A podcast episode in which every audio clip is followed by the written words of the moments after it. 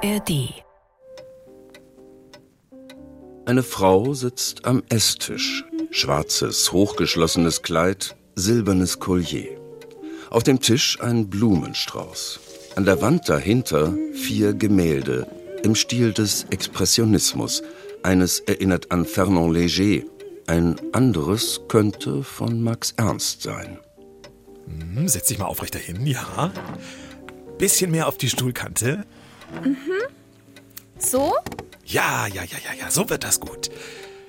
Äh, steck mal deine Haare hoch. Wir brauchen so eine mondäne 20er-Jahre-Frisur. Denk dran, du bist deine eigene Großmutter. Sieht man dann auch deine Bilder hinter mir gut genug? Ja, warte.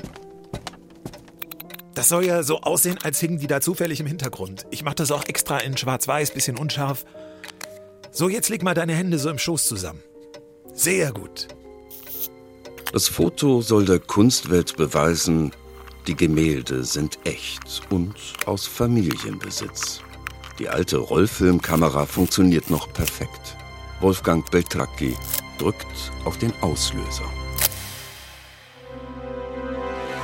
Falsche Bilder, echtes Geld. Skandal um gefälschte Kunst. Bilderrätsel. Wer ist der Meisterfälscher? Größter Kunstfälschungsfall der deutschen Nachkriegsgeschichte. Kunstverbrechen. Ein True Crime Podcast von NDR Kultur.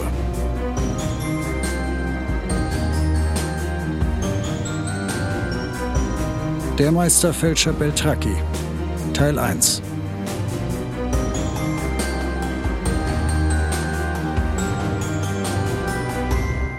Der Fall Wolfgang Beltracchi gilt als der größte Kunstfälscherskandal der deutschen Nachkriegsgeschichte. Nicht umsonst hat es der Maler in die Top 12 der bekanntesten Kriminellen Deutschlands geschafft. Ja, es gibt vom Esquire Magazine eine Liste der Top-Verbrecher in Deutschland. Das ist ja mal eine fragwürdige Prominenz. Aber ja, er ist berühmt, wird von vielen auch als genial gefeiert. Wenn du mich fragst, ähm, unsympathischer Großkotz wäre mein Urteil. Also ihr merkt, es geht heute im zweiten Fall von Kunstverbrechen richtig emotional los. Wolfgang Beltracchi, ja, das ist einer, der polarisiert und Lenore ist eindeutig ziemlich anti. Mhm. Ich leite jetzt zwar nicht den Wolfgang Beltracchi Fanclub, ich finde den Typen aber schon ziemlich cool, ehrlich gesagt. Aber hey, diesen Streit fechten wir später aus. Jetzt konzentrieren wir uns erstmal auf die Fakten. Genau, ich bin Lenore Lötsch, Journalistin bei NDR Kultur. Ich fühle mich besonders wohl, wenn ich tief in eine Recherche einsteigen kann, wenn ich Akten vor mir habe, die schon so ein bisschen vergilbt und verstaubt sind und sich dann da plötzlich Spuren oder Namen finden, sich ein Verbrechen echt nachverfolgen lässt. Ja, mein Name ist Torben Steenbuck. Ich arbeite auch beim NDR, aber als Reporter.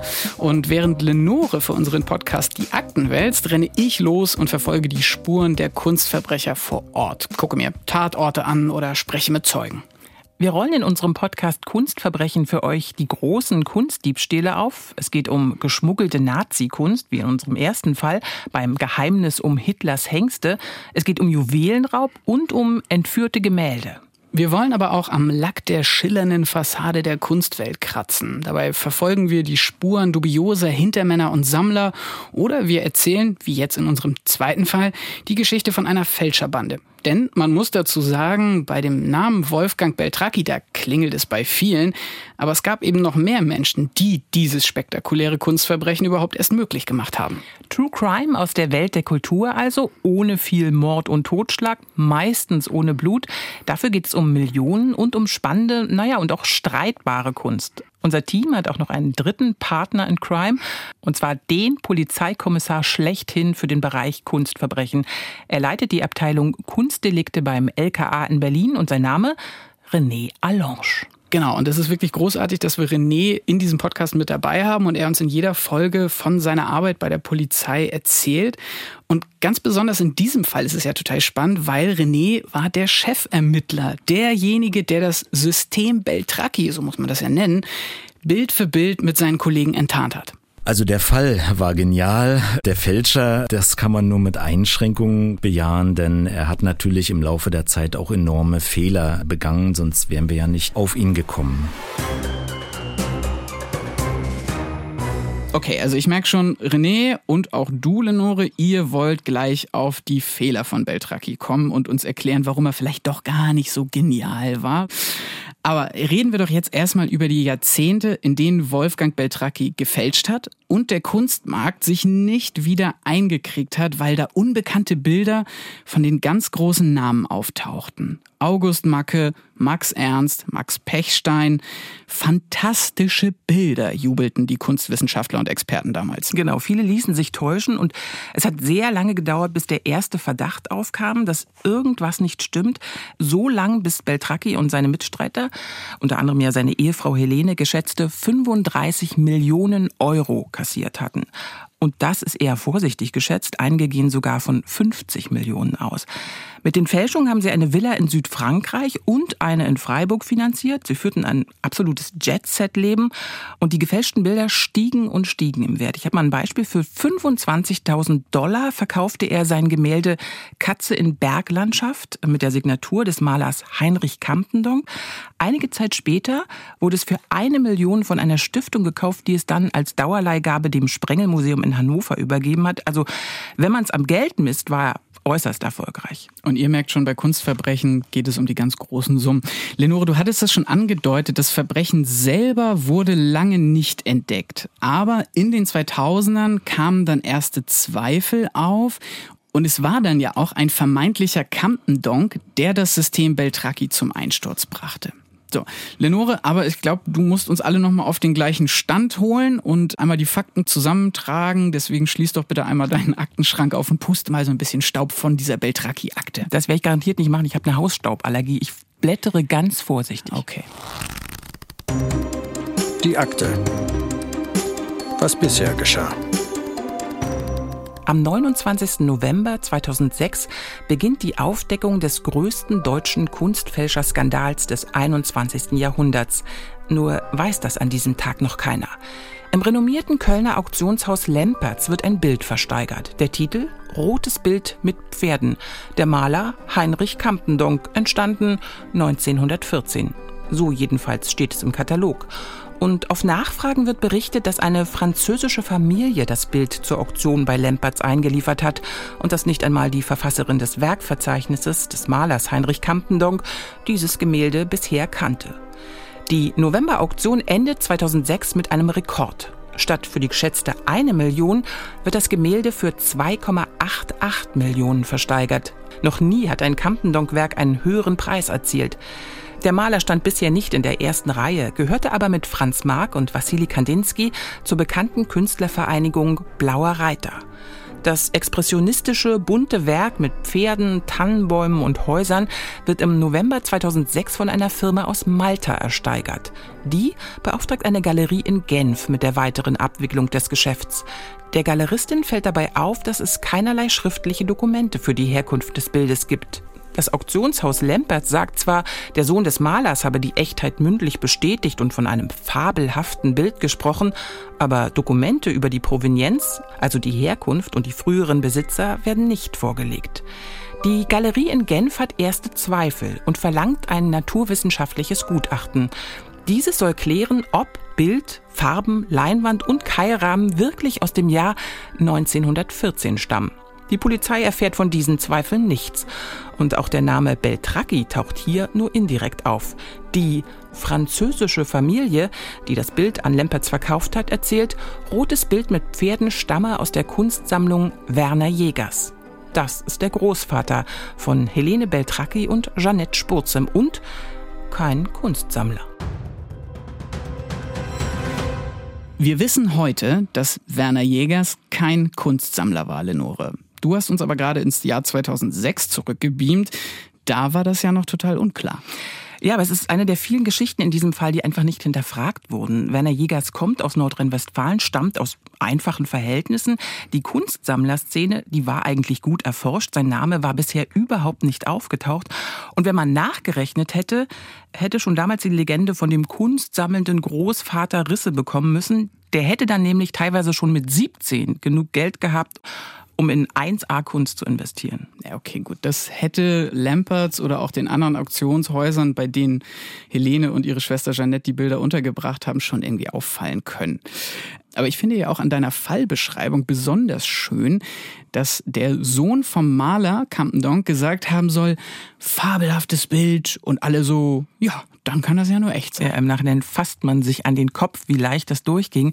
Und das ist ja nur die Spitze des Betrugs und der Fälschungslegende. Da kommt ja eben noch einiges. Ja, da können wir auch schon mal verraten, es gibt letztendlich noch so ein naturwissenschaftliches Gutachten zu dem Campendonk, sogar zwei.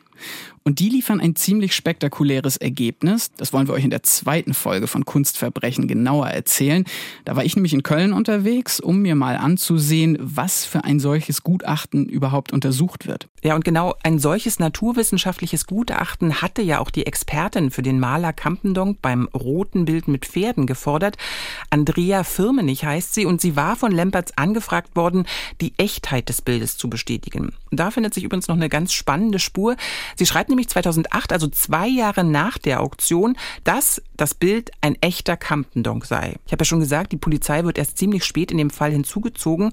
Und als die Polizei die Expertin später befragt, warum sie die Echtheit bestätigt hat, obwohl sie eben auch Zweifel hatte, erzählt sie in der Vernehmung, dass sie am Telefon bedroht worden sei. Ein Herr Schmitz habe sie angerufen und mit rheinischem Akzent und spanischer Vorwahl erklärt, in Sachen Campendonk seien russische Interessen betroffen und man wisse, wo sie wohne. Okay, krass. Also das klingt jetzt wirklich schon nach russischer Mafia eigentlich, die damit involviert ist. Aber hey, ich meine, wir reden auch vom größten Kunstfälscherskandal der deutschen Nachkriegsgeschichte. Also da wundert mich schon fast gar nichts mehr. Okay, lass uns deshalb jetzt mal zurückkommen zum Bild, um das es eigentlich geht, nämlich um das rote Bild mit Pferden. Angeblich gemalt vom rheinischen Expressionisten Heinrich Campendonk. Und so richtig spannend wird das Bild ja eigentlich erst auf der Rückseite. Denn da finden sich Aufkleber, die den Weg des Bildes durch die deutschen Galerien der 20er und 30er Jahre belegen sollen. Ja, und nicht durch irgendwelche Galerien. Das ist das Who is Who der deutschen Galerieszene. Auf dem Keilrahmen der Leinwand sind Etiketten von, ich zähle mal auf, der Berliner Galerie Der Sturm. Es gibt eines vom Kunstsalon Emil Richter aus Dresden und besonders interessant ist ein Etikett des jüdischen Kunsthändlers Alfred Flechtheim. Das ist so ein Ritterschlag für expressionistische Gemälde, denn dessen Galerie war legendär in den 20er Jahren in Berlin. Aber genau dieses Etikett von Alfred Flechtheim auf dem vermeintlichen Campendonk-Gemälde spielt eine entscheidende Rolle bei der Enttarnung der Fälscher. Und da schlägt jetzt auch meine Stunde, denn ich bin der Spur dieses verdächtigen Aufklebers gefolgt und bin in meiner Recherche auf den Kunsthistoriker Ralf Jentsch gestoßen. Der ist Experte für den Sammler und Kunsthändler Alfred Flechtheim und tatsächlich auch eine Schlüsselfigur in der Aufklärung des Fälschungsskandals um Beltraki. Du hast dich also natürlich mit ihm verabredet. Nimm uns mal mit. Ich vermute ja, Kunsthistoriker residieren in Villen von so Kunststiftungen. Da habe ich jetzt aber eine kleine Überraschung für dich. Okay. Einsteigen bitte. Auf Spurensuche. Für meine Reportage hat es mich nach Berlin verschlagen. Ralf Jentsch verwaltet da nämlich den Nachlass vom Künstler Georges Gross und ähm, er hatte mir dann einfach nach einem sehr netten ersten Kontakt ein Datum, eine Uhrzeit und eine Adresse genannt. So, und der bin ich dann über mein Navi gefolgt und bin dann mitten in einem Industriegebiet gelandet. Oh. Äh, nix mit schicker Villa okay. und so weiter, sondern da um mich rum waren dann irgendwie eine Fabrik, wo Mozzarella hergestellt wurde mhm. und eine LKW-Spedition, Handwerksbetriebe und halt auch echt so richtig kernigen Arbeitern, die da rumgelaufen sind mit grimmigen Gesichtern. Die haben mich eher ein bisschen merkwürdig beäugt. Ich bin dann bei einer von den großen weißen Lagerhallen mit großen Toren, die da rumstanden, angekommen, wo wir uns treffen sollten. Tor war verschlossen, aber eine kleine Seitentür, die war einen Spalt breit offen. Hallo, hallo. Hallo. Hey Jens. Ja. Torben Steenbuck hier. Hallo. Hallo. So, und da tat sich dann auf einmal eine komplett andere Welt auf. Große Bücherregale, es lagen Perserteppiche auf dem Boden, es standen Kunstwerke rum. Fehlt nur noch die klassische Musik. Die klassische Musik hat natürlich gefehlt, aber es waren da eben auch äh, riesige Tische mit großen Aktenbergen. Also du hättest dich total wohl gefühlt. Wow, ich bin äh, elektrisiert, gib mir die Nummer. auf jeden Fall äh, war in diesem Raum dann auch so eine zweite Ebene, so ein bisschen erhöht und da saß dann vor einem riesigen Schreibtisch ein kleiner älterer Herr und das war der Kunsthistoriker Ralf Jentsch. Hört sich an wie der alte König in seinem Exil. Naja, es war halt wirklich der König über sein Archiv. Mhm. Ne? Und das war schon auch wirklich spannend, wie er mich dann aber auch total herzlich begrüßt hat. Also es war eine total nette Atmosphäre die wieder ein bisschen frostiger wurde, als ich ihn auf das Thema Beltracchi angesprochen hatte. Da hat er dann nämlich ziemlich emotional erstmal reagiert. Beltracchi ist für mich ein Gangster, nicht? Und, und ja. dass er irgendwo so als Robin Hood gewertet wird, ist eigentlich ein schlechtes Geschmacksbeispiel. Er ist ein Gangster. Und was mich äh, in der ganzen Sache am meisten geärgert hat, war, dass sich die Künstler nicht mehr wehren können, so einen Mist gemalt zu haben und dass sich Flechtheim nicht mehr wehren kann, so einen Mist in seiner Sammlung gehabt zu haben. Bei Gangster gehe ich ja total mit, aber Mist gemalt zu haben, finde ich jetzt ja, also ich meine, handwerklich hat Beltracchi ja schon, sagen eigentlich sehr viele Kunsthistoriker, ziemlich gute Werke geschaffen. Ja, guck mal, da geht's schon los, dass du jetzt doch noch Sympathien entwickelst, Lenore. Ja, also Ralf Jentsch ist da ein bisschen äh, radikaler eingestellt.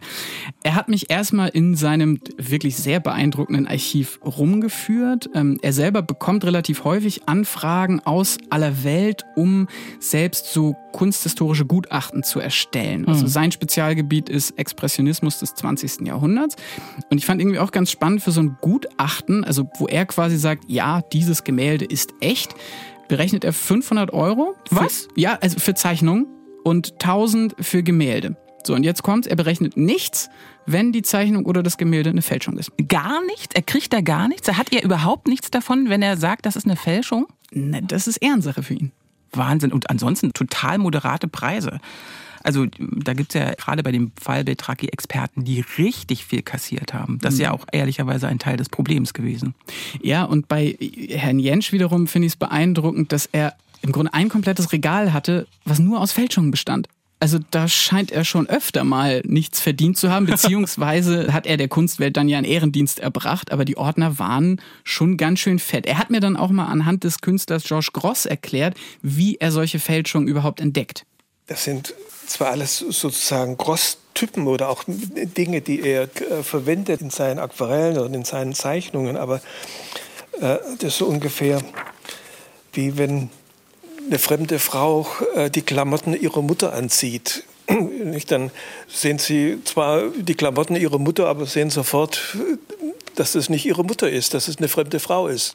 Aber geil, dass der so einen Blick dafür hat, ne? Also das finde ich ja das Beeindruckende, dass einer wirklich unterscheiden kann. Das ist ein Ghost, das ist keiner. Voll, aber das liegt auch daran, also er ist jetzt 78 Jahre alt und meinte, dass er mit sechs zum ersten Mal von seinen Eltern mit ins Museum genommen wurde und seitdem sein Blick kontinuierlich trainiert hat. Naja, Ralf Jentsch kommt dann auch relativ schnell auf die Geschichte zu sprechen, wie er quasi zum ersten Mal mit einem Beltracchi in Berührung gekommen ist nämlich mit dem roten Bild mit Pferden. Das war zu dem Zeitpunkt schon versteigert, aber die Campendonk-Expertin Andrea Firmenich, von der mhm. du ja auch schon erzählt hattest, die hat ja noch zur Provenienz des Bildes geforscht. Und in dem Zuge hat sie sich dann auch an Ralf Jentsch gewandt. Als ich bekam von der Frau Firmenich, die den Öfre-Katalog gemacht hat, bekam ich eine ziemlich schlechte Abbildung zugeschickt und äh, als ich das aufmachte, habe ich gedacht, was für eine Gurke. was für eine Gurke. Ich meine, das ist nie ein Kampendonk. Hat er sofort erkannt? Aber hat drei Millionen gebracht. Dann hat mich natürlich der Ehrgeiz gepackt, nachdem alle dachten, äh, sagten nicht, was macht denn da der Jentsch? Nicht bei so einem wichtigen Bild, was also einen Weltrekordpreis gebracht hat. Und ich habe dann nach und nach die ganzen Dokumente gesammelt und Indizien, wo mir dann klar war, dass es hier eigentlich ein, ein großer Fälschungsprozess im Gange ist. Also man möchte die Zeit zurückdrehen. Hättet ihr doch einfach alle auf Ralf Jentsch gehört? Ja, ich möchte an der Stelle aber schon auch nochmal betonen, dass er sich jetzt im Nachhinein natürlich super sicher bei allem mhm. war. Zu dem Zeitpunkt, hm, sag ich mal so, steckte er ja selber auch noch in der Recherche drin, aber musste da, und das hört man da ja auch raus, gegen totale Widerstände arbeiten. Aber hat sofort gesehen, es ist eine Gurke. Beeindruckt mich total. ja, klar. Er hat mir auf jeden Fall auch alle Fotos gezeigt, die er noch zum Beltraki-Fall hat, zu dem roten Bild mit Pferden. Er hat das alles wirklich penibel archiviert bei sich. Und ihn hat ja ganz besonders beschäftigt dieser Aufkleber auf der Rückseite von dem roten Bild mit Pferden, nämlich dieser Aufkleber der Sammlung Flechtheim. So, und dazu muss man jetzt auch nochmal sagen, dass Ralf Jentsch allein zu Flechtheim in seinem Archiv 18 Ordner hat. So, und da sind wirklich die kompletten Originalkataloge drin aus den 20er Jahren. Und er holt dann eben auch einen dieser Aufkleber raus. Und vielleicht für euch zum Verständnis, auf diesem Aufkleber erkennt man so ein bisschen holzschnittartig einen Mann mit so halb gesenkten Augenlidern und darüber irgendwas handgekritzeltes und dann in so einfachen Buchstaben Sammlung Flechtheim. Das war dieser besagte Aufkleber. Da war mir sofort klar, das ist nie ein Originalaufkleber von Flechtheim. Erstens würde er sich nicht so dümmlich darstellen. Zweitens war er ja mit den ganzen Künstlern befreundet, ob das jetzt Pechstein war oder Kampendonk, nicht, die hätten dann so ein Ex Libris, hätten die irgendwo klein auch äh, monogrammiert, äh, was hier überhaupt nicht der Fall ist. Also so eine Schlamperei hätten die nie gemacht. Als ich das zum ersten Mal sah, war mir klar, das ist gefälscht, das ist gefälscht. Und dann muss auch die Vorderseite gefälscht sein. So, und das Bild war ja zu dem Zeitpunkt aber schon versteigert für eine Rekordsumme von 2,88 Millionen Euro, trotz der zweifelhaften Provenienz. Den Katalog vom Auktionshaus Lempertz von damals, den hatte Jentsch tatsächlich auch noch. Und der war tatsächlich auch ganz schön wichtig, um später die Methode der Fälscher noch besser zu verstehen. Das war sogar auf dem Umschlag, auf dem Umschlag abgebildet. Das mhm. ist das rote Bild mit Pferden im Detail. Mhm. Dann ist es hier aufgelistet und ja, da wird der Auktion, da wird der Katalog Flechtheim an, angegeben, die Ausstellung Kampendonk Nummer 11 mit Abbildung Seite 6. Mhm. Und ich habe also eigentlich alle Flechtheim-Kataloge und habe dann sofort nachgeschlagen auf Seite 6 ist es auch tatsächlich genannt, wo das Bild mit Pferden, aber ohne Abbildung. Ich muss jetzt trotzdem für mich nochmal klarkriegen. Also es gibt einen Katalog der Galerie Alfred Flechtheim aus den 20er Jahren. Mhm. Da wird ein Gemälde von Heinrich Kampendonk erwähnt, das heißt Rotes Bild mit Pferden. Und damit ist klar, es gab einmal ein Bild mit diesem Titel, das Kampendonk gemalt hat, aber es gibt keine Abbildung in diesem Katalog aus den 20er Jahren. Genau, niemand weiß, wie das rote Bild mit Pferden aussieht. Und 2006 ist ein Gemälde mit diesem Titel im Auktionshaus Lempertz versteigert worden, aber der Flechtheim-Aufkleber auf der Rückseite, das wissen wir, ist definitiv gefälscht. Genau. Und Ralf Jentsch äußert ja seine Bedenken damals schon ziemlich lautstark, wird aber von den Beteiligten ziemlich ignoriert bleibt trotzdem dann aber am Ball. Ich habe dann weiter, weiter recherchiert, also alles zusammengetragen, wo dieser Aufkleber Flechtheim auftauchte. Und ich habe dann jeden einzelnen Fall untersucht und festgestellt, dass es von all diesen Bildern keine Abbildung gibt. Das heißt also, hier sind Bilder sozusagen aus dem Nichts aufgetaucht und es wurden irgendwo, wie das auch beim roten Bild mit Pferden war, wurden dann auf irgendwelche Abbildungen oder Ausstellungsbeteiligungen hingewiesen, was aber nicht haltbar war. Und ich hatte dann sehr schnell nach 2008 etwa 15 Gemälde beisammen von den verschiedenen Künstlern. Da gehört auch Max Ernst dazu, wo ich mir ziemlich klar, ziemlich sicher war, dass das alles Fälschungen sind. Und damals habe ich mich dann mit dem LKA in Verbindung gesetzt und da natürlich auch eine große Unterstützung erfahren.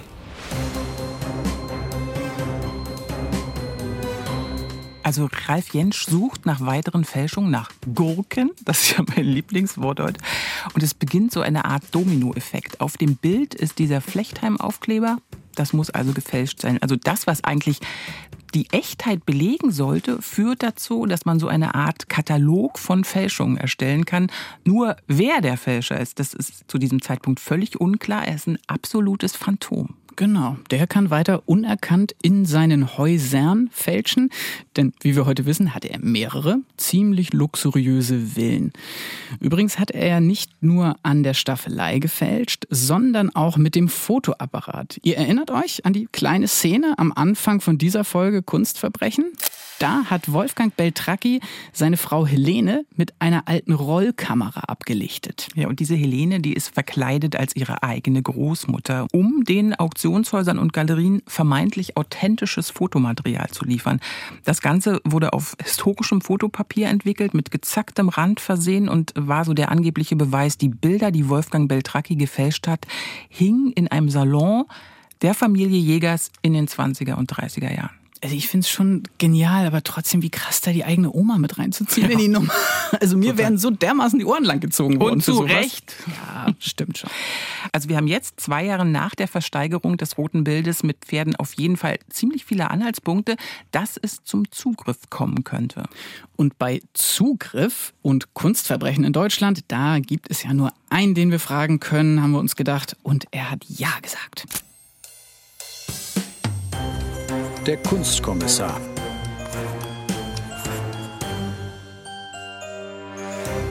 Wir freuen uns total, dass René Allange jedes Mal bei Kunstverbrechen mit dabei ist, wenn wir wieder spannende Fälle aus dem Bereich der Kunstkriminalität aufrollen.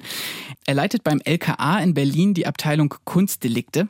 Und in seinem Wikipedia-Artikel steht, Beachtung fand die von René Allange geleitete Spezialdienststelle durch ihre Ermittlungen, die 2010 zur Überführung des Kunstfälschers Wolfgang Beltracchi führten. Und unsere erste Frage an René war, was war die größte Herausforderung bei diesem Beltracchi-Fall? Also für mich war dieser Fall besonders herausfordernd, weil er auch während der laufenden Ermittlungen und im Nachgang zu einem enormen Medienecho führte. Gefühlt äh, interessierte sich die ganze Welt für diesen herausragenden Fall. Für mich waren andere Komponenten natürlich wichtiger als diese Öffentlichkeitsarbeit, sondern der Umgang mit der Klientel, der uns bis dahin so nicht äh, so geläufig war. Das sind ja doch auch sehr bekannte Leute aus der Öffentlichkeit. Multimillionäre, äh, Milliardäre waren auch dabei gewesen. Also da muss man sich auch vorsichtig rantasten, dass man da also auch die richtigen Informationen bekommt, dass man also auch gut miteinander arbeitet mit diesen besonderen Menschen. Gehen wir mal auf die Zeit zurück vor dem Medienecho. Also wann ist der Fall an dich, an euch als Abteilung überhaupt herangetragen worden? Dieser Fall begann äh, nicht nur mit einer einzigen Spur. Man muss sagen, dass uns am Ende mehrere Hinweise erreichten, die uns praktisch auf diesen Fall lenkten. Ich will das mal ganz konkret machen. Da gab es zum Beispiel den Experten für Georges äh, Gross, äh, das ist der Ralf Jentsch, der sich sehr auffällig interessierte für, sag ich mal, Fälschungen, die wir bei uns im äh, Foyer des Landeskriminalamtes damals ausgestellt hatten. Er wollte ganz konkret die Rückseiten sehen, weil er auf der Suche nach diesem Flechtheim-Label war. Das war eine Spur gewesen. Dann gab es noch eine Expertin aus Frankreich, die uns berichtete, dass alle Jahre immer wieder Deutsche zu ihr nach Paris kämen und ihr so komische Bilder vorstellen, die sie für Fälschungen hält. Und äh, sie übersandte uns dann Abbildungen dieser äh, verdächtigen Werke und vor allen Dingen der Rückseiten. Und da befand sich auch genau derselbe Aufkleber drauf, nachdem Ralf Jentsch schon gesucht hatte. Und da wussten wir, das könnte etwas Interessanteres werden. Und zu guter Letzt hatten wir auch noch eigene Ermittlungen. Wir hatten nämlich zu dieser Zeit bei uns in Berlin ein anderes Fälschungsverfahren. Da ging es auch um gefälschte Campendonk-Aquarelle. In diesem Fall sagte ein Zeuge aus, seine Aquarelle, also die dortigen Fälschungen, stammen aus derselben Quelle wie das rote Bild mit Pferden, was 2006 im Kunsthaus Lempertz in Köln versteigert wurde. Das war am Ende eine Lüge gewesen. Dieser mhm. Mann wollte sich nur damit interessant machen und seine Bilder hofieren. Aber das konnten wir am Anfang nicht durchschauen, also war das für uns eine weitere Spur, sich mal intensiver mit dem roten Bild mit Pferden zu befassen. Ich kriege ja immer diese Jahreszahlen noch nicht so richtig überein, weil 2006 war diese Lempertz-Versteigerung, 2008 hattet ihr ja offensichtlich relativ viele Hinweise, bestimmten Sachen nachzugehen. 2010 gibt's die Verhaftung. Das sind ja vier Jahre, wo man sagt, Warum ist da in der Zwischenzeit nicht wirklich was passiert, sodass es handfest wurde? Diese Frage, die müssen sich Tatsache dann auch andere Akteure am Kunstmarkt gefallen lassen. 2006 war die Versteigerung, 2008 wusste man dann ganz konkret, dass das rote Bild mit Pferden eine Fälschung ist. Man hat aber die Polizei nicht informiert. Und das hat man auch eigentlich erst wirklich sehr, sehr spät, als wir schon aktiv mit unseren Ermittlungen waren, als wir durchsucht haben im Kunsthaus Lempertz im März 2010 und auch dort eher beiläufig das rote Bild mit Pferden ansprachen, denn wir waren wegen einer anderen Sache da und wir dann von der dortigen Geschäftsführung erfuhren, dass das rote Bild mit Pferden eine erwiesene Fälschung ist. Das klingt jetzt für mich wirklich nach einem zufälligen Beifang mhm. eigentlich. Also wenn man das jetzt so hört, wie du das erzählst, dass ihr mehrere Quellen hattet, die irgendwie alle unbewusst an demselben Fälscherteam dran waren und ihr dann bei der Durchsuchung bei Lamperts eher zufällig auf das rote Bild mit Pferden zu sprechen gekommen seid. Wie habt ihr als Ermittlerteam denn dann dieses Puzzle überhaupt zusammengesetzt bekommen? Da muss man Tatsache auch sagen, auch bei uns auf der Dienststelle war es so, dass die einzelnen Hinweise auf diese verdächtige Sammlung unterschiedliche Kollegen bei uns bearbeitet haben. Und natürlich, wir sitzen jede Woche zusammen und besprechen die Fälle, aber dass wir alle an ein und derselben Sache dran sind, haben wir erst erkannt, als wir diesen Aufkleber gesehen haben und wir dann natürlich erkannt haben, das ist eine und dieselbe Sache. Und ja, vieles mag vom Zufall begleitet sein, aber auch der Zufall will erkannt werden. Die Kunst in diesem Fall ist dann wirklich, dass man miteinander redet, dass man sich an Dinge erinnert und äh, das haben meine Kollegen damals auch gemacht und wir haben das dann recht schnell in eine Ordnung gebracht, also auch in eine Ermittlung einmünden lassen und dann konnte es losgehen. Also als ihr gemerkt habt, ihr seid an derselben Sache dran, hieß es dann relativ schnell Zugriff? Nein, Zugriff hieß es in dem Fall noch nicht schnell. Wir haben ja praktisch im März 2010 erstmal erkannt, dass so ein Fälschungsfall äh, vorliegt. Äh, wir haben dann immerhin noch einige Wochen gebraucht, um nicht nur dieses einzelne Bild zu behandeln, sondern zu erkennen, dass das Ganze, was da passiert ist, mit Kalkül vor sich gegangen ist, dass wir es mit mehreren verdächtigen Bildern zu diesem Zeitpunkt zu tun hatten, von denen wir aber noch nicht wussten, dass es es erwiesene Fälschungen sind. Wir hatten Verdachtsmomente, aber die Beweise, die kommen natürlich dann meistens erst über das Labor und das zog sich doch über einige Wochen. Und so richtig konkret in die Ermittlungen eingestiegen sind wir dann tatsächlich erst im Juni 2010, auch mit einer Anzeige, die bei uns in Berlin aufgegeben wurde. Und dann begannen wir praktisch die Ermittlungen auszuweiten. Und das finde ich jetzt krass zu hören, weil wenn du sagst, im Juni habt ihr angefangen mit den richtig konkreten Ermittlungen. Ich weiß aus den Akten, dass ihr im August 2010 mit den Durchsuchungen gestartet habt. Das ist ja ein irre kurzer Zeitraum eigentlich für einen so großen Fall, oder? Ja, und das war auch so von meiner Seite zumindest nicht geplant. Und man muss von diesen zwei Monaten, die dann da vergangen sind, bis zum Zugriff auch noch eine gewisse Zeit abrechnen, in der sich die äh, Justizbehörden aus Berlin und Köln ja erstmal einigen mussten, wo werden diese Ermittlungen geführt, wer ist nachher die zuständige Anklagebehörde. Und dann prasselten natürlich sehr viele Bilder auf uns ein, die wir also sehr schnell erkannten. Wir brauchten ja nur nach der Sammlung Werner Jägers suchen, wir brauchten nur nach diesem verdächtigen Aufkleber suchen und äh, Zeugen befragen, die uns dazu also was sagen können, die uns also Verdachtsmomente liefern, also Kunsthistoriker, die mal ihre Einschätzung zu diesen verdächtigen Bildern abgeben. Und da hatten wir dann praktisch Ende Juni alles zusammen, so dass wir also auch sogenannte operative Maßnahmen, sprich also Telefonüberwachung starten konnten und gerne noch eine Weile länger zugehört hätten. Ihr musstet aber zugreifen, weil es, ähm, sagt man da, Gefahrenverzug war? Also in Aalen sollten Bilder verkauft werden. Es ging um Millionen US-Dollar. Genau, genau. Es gab also ein relativ kleines Museum in Nordrhein-Westfalen. Der dortige Museumsdirektor war also der Fälscherbande offensichtlich sehr zugeneigt, äh, hat also dort auch äh, unterstützende Tätigkeiten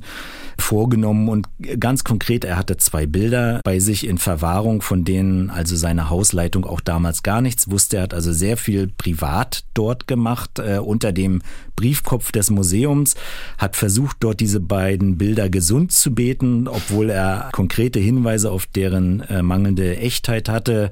Und er hat sogar forciert, dass es dafür Käufer gab oder einen konkreten Kaufinteressenten, der einen mehrstelligen Millionenbetrag dafür bezahlen wollte für die beiden Bilder, die dort gelagert waren. Da konnten wir natürlich nicht zuschauen, dass jemand in so ein, sag ich mal, in so eine Gefahr läuft, äh, ein großes Vermögen zu verlieren. Und dann gab es, zumindest habe ich das in den Akten gelesen, eine Durchsuchung bei der Schwester von Helene Beltracchi, äh, Jeanette Spuzem heißt sie.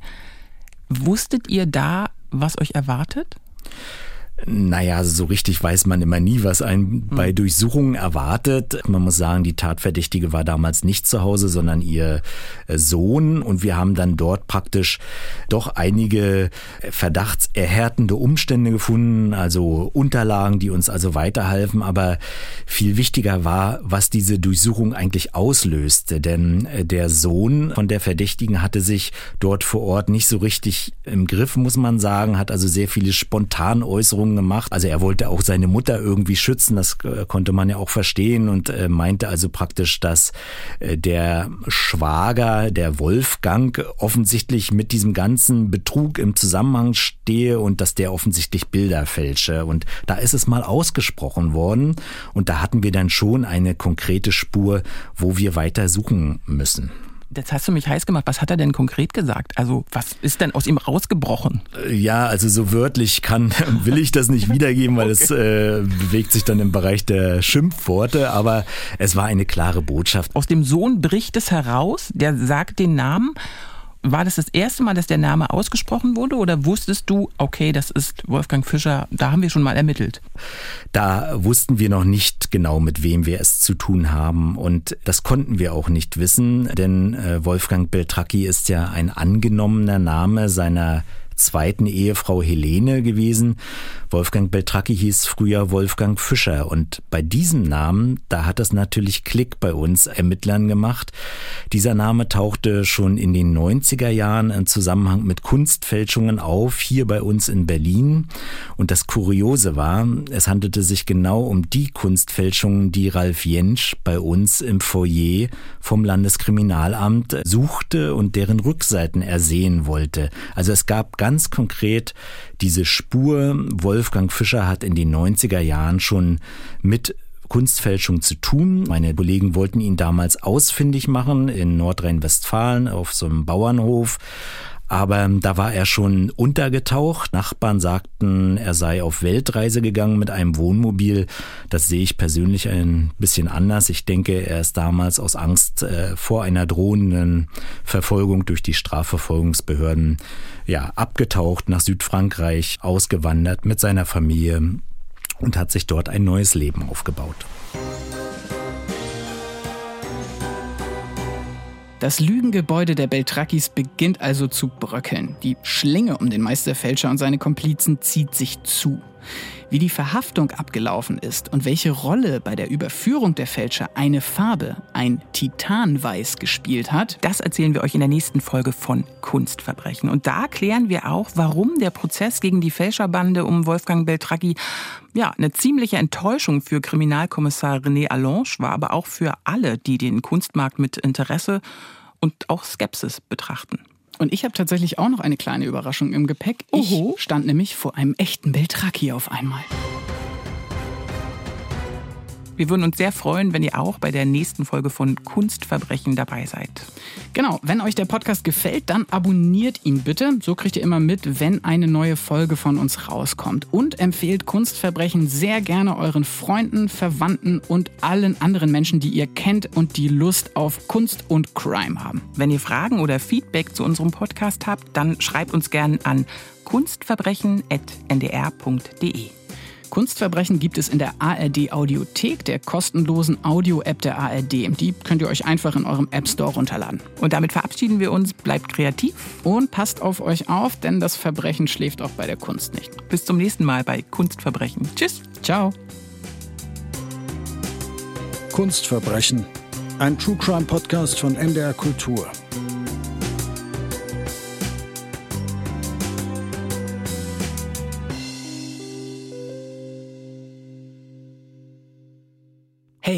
Hier sind nochmal Torben und Lenore. Ihr könnt jetzt gleich hier, wo ihr eure Podcasts findet, die ganze erste Staffel von Kunstverbrechen durchhören.